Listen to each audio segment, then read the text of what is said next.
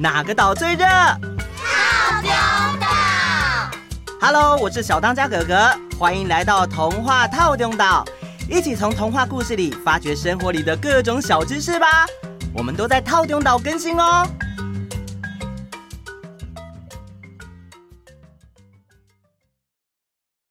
大家好，各位岛民们好，大家好，大家好。上次默默转贴给我动物星球频道的大象的影片，我看完之后发现，大象是一种很特别的动物哦，对吧？对吧？特别在哪里？跟我们介绍一下吧。有请小易博士。哈哈哈！小易博士，嗯嗯，好的。大象是目前陆地上最大的动物，它的智商很高哦。科学家在辨别智商的时候，会做一个自我认知的实验，叫做镜中测试，就是看动物能不能在镜子认出里面的是自己。能做到这件事的动物，分别是人类、猕猴、平鼻海豚、虎鲸、大象以及喜鹊等等。大象的记忆力也超好的哦，只要是曾经经过的移动路线或是水源的位置，它都不会忘记。另外，大象的鼻子不止很有力气，也很灵活哦。只要肚子痒痒的话，它会用鼻子拿一根长树枝去抓肚子。嗯，要是想吃的东西很小，它也会用鼻子前端很像手指的那个部分把它抓起来。哇，大象真的是一种很酷的动物。今天的小易博士也超酷的。嗯，没错。我们来继续上次的故事吧。上次我们说到，大臣的夫人生下孩子的同一天，家里也诞生了一头全身闪耀着金色光芒的小金象。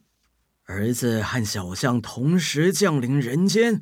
我的儿子一定是一个有大象守护的有福之人，就帮他取名叫做象护吧。象护和小金象形影不离的一起长大。小金象还有一个非常厉害的特技，那就是它的扁扁不是一般的扁扁，而是真的黄金。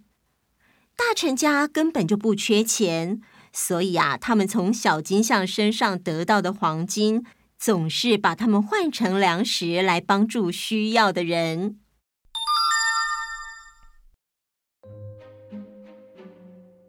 时间过得很快，一转眼，相户已经十四岁了。平常他会和其他王公贵族家的男孩们一起玩，一起读书。当然，不变的是。象护到哪里都有小金象的陪伴。这一天，相户和那群王公贵族们的男孩读完了书，在一起聊天。国王的儿子阿岸世子也来了。有人提出：“呃，我们来比比看，看谁的宝物最好，谁最富有吧。”比谁最富有？有什么好比的？我不玩。哎呦！不用比了啦，比来比去一定都是相护赢的。呃，我不是这个意思，我只是不想比谁富有而已。不然我们比背诗怎么样？这个时候，阿岸世子好奇的问：“你们这么说，难道是相护家最有钱吗？”哎呀，世子，你不知道吗？相户那头小金象可是无价之宝哦。你说那头金色的小象吗？它有什么特别？是怎样的无价？那可是一头货真价实的黄金象哎！它嗯出来的扁扁都是黄金。开玩笑的吧？真的假的？当然是真的啊！就是啊，很多人都知道哎。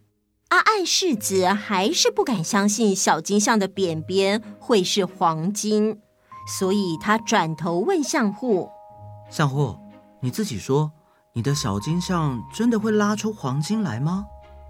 相户不愿意说谎，所以他回答：“是的，世子殿下。”阿暗世子听了之后，惊讶的说：“天哪，这世上真有这样的大象？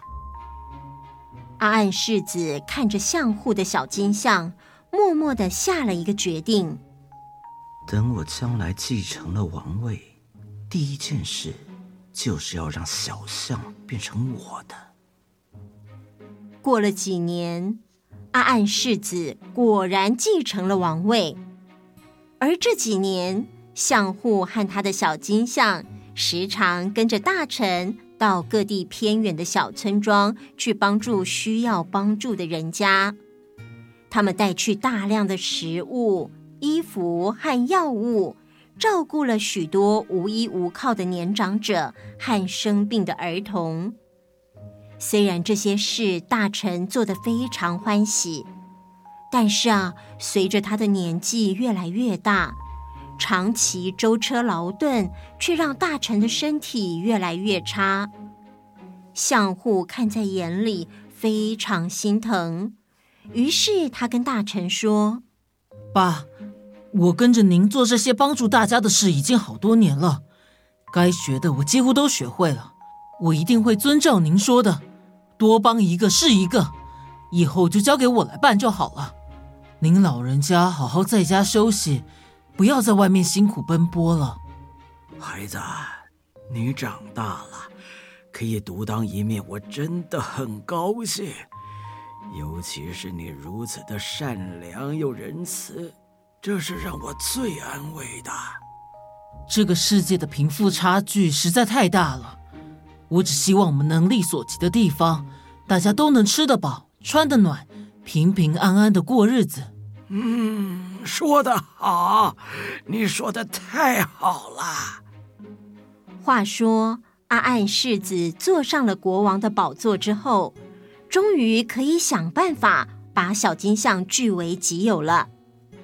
有一天，相护收到阿岸国王的邀请。说是要请相护进宫参加宴会，相护不疑有诈，跟平常一样，骑着他心爱的小金象到宫里赴宴。皇宫里布置的金碧辉煌，所有被邀请来的宾客都是盛装前来，美酒佳肴摆满了每个桌子。这一晚的皇宫真的好热闹哦。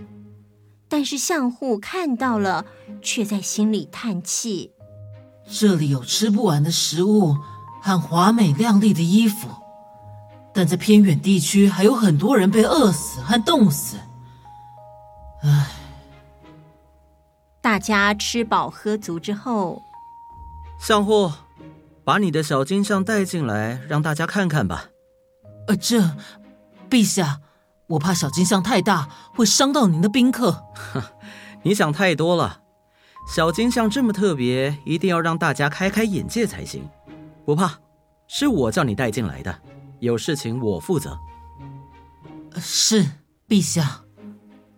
相护把小金像带进来之后，阿岸国王高兴的向众人炫耀：“你们看啊，这头小金象除了皮肤是金色的之外，”最特别的是，它嗯出来的便便都是黄金哦。哎，什么？便便是黄金？哼，只是形容颜色吧。哎呀，怎么可能啊？对呀，怎么可能、啊嗯？眼见为凭，看看是不是真的。试试看啊，看看啊。相护，快叫小金象表演啊！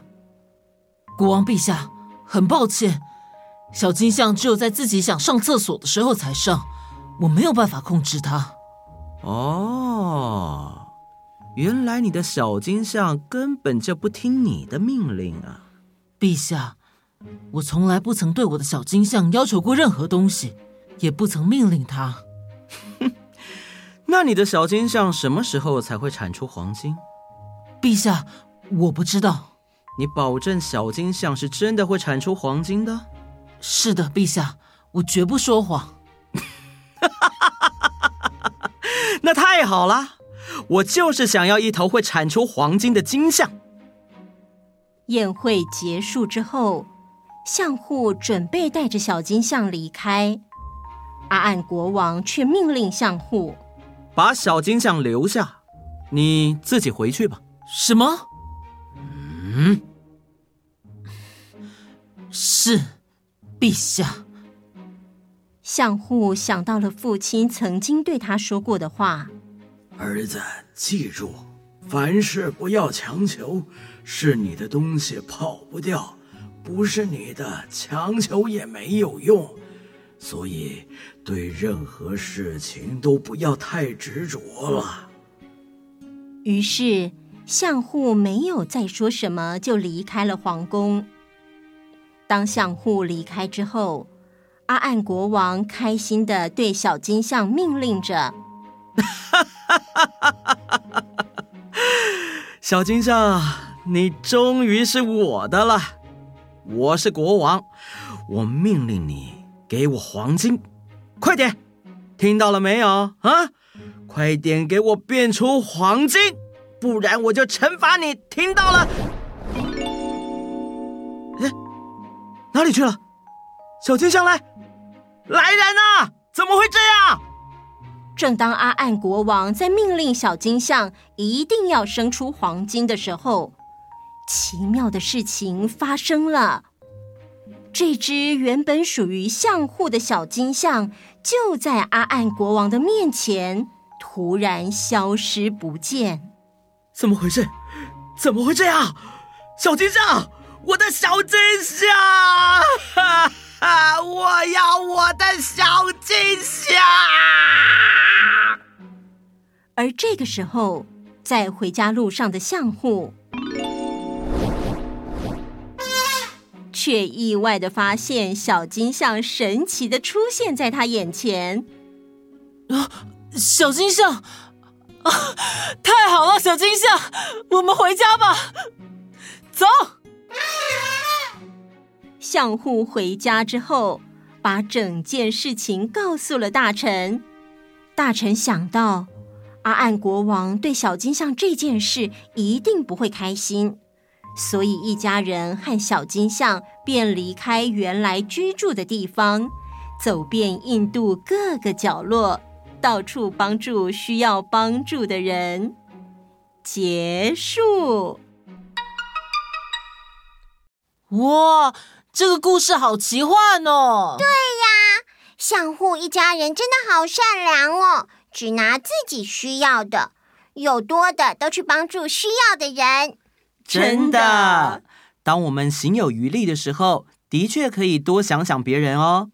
什么是行有余力？是走路要像鱼一样用力吗？某某，不是水里鱼儿的鱼。是剩余的鱼哦。行有余力，出自《论语·学而篇》，原文是：“弟子入则孝，出则悌，谨而信，泛爱众而亲仁。行有余力，则以学文。”意思就是，年轻人在家要孝顺长辈，出外要友爱朋友兄长，行为要谨慎，说话要诚实，多多关心别人。多多接近有仁德的人，做好这些事之后，有剩下的精神和力量，再努力学习书本上的知识。大家现在会把这句话用在：当你照顾好自己，做好自己该做的事情之后，有多余的时间和精神，就可以去帮助别人哦。哦，原来是这样。那我来实际应用一下哦。嗯，小易，你的力量很大。行有余力，可以帮我拿一下书包吗？拜托。哦哟，哪有这样用的啦？好啦，我们今天的故事就先到这里啦。喜欢我们的故事，请订阅或关注我们，送我们五颗星星。如果帮我们分享的话，我们会更开心。那我们下次见，拜拜。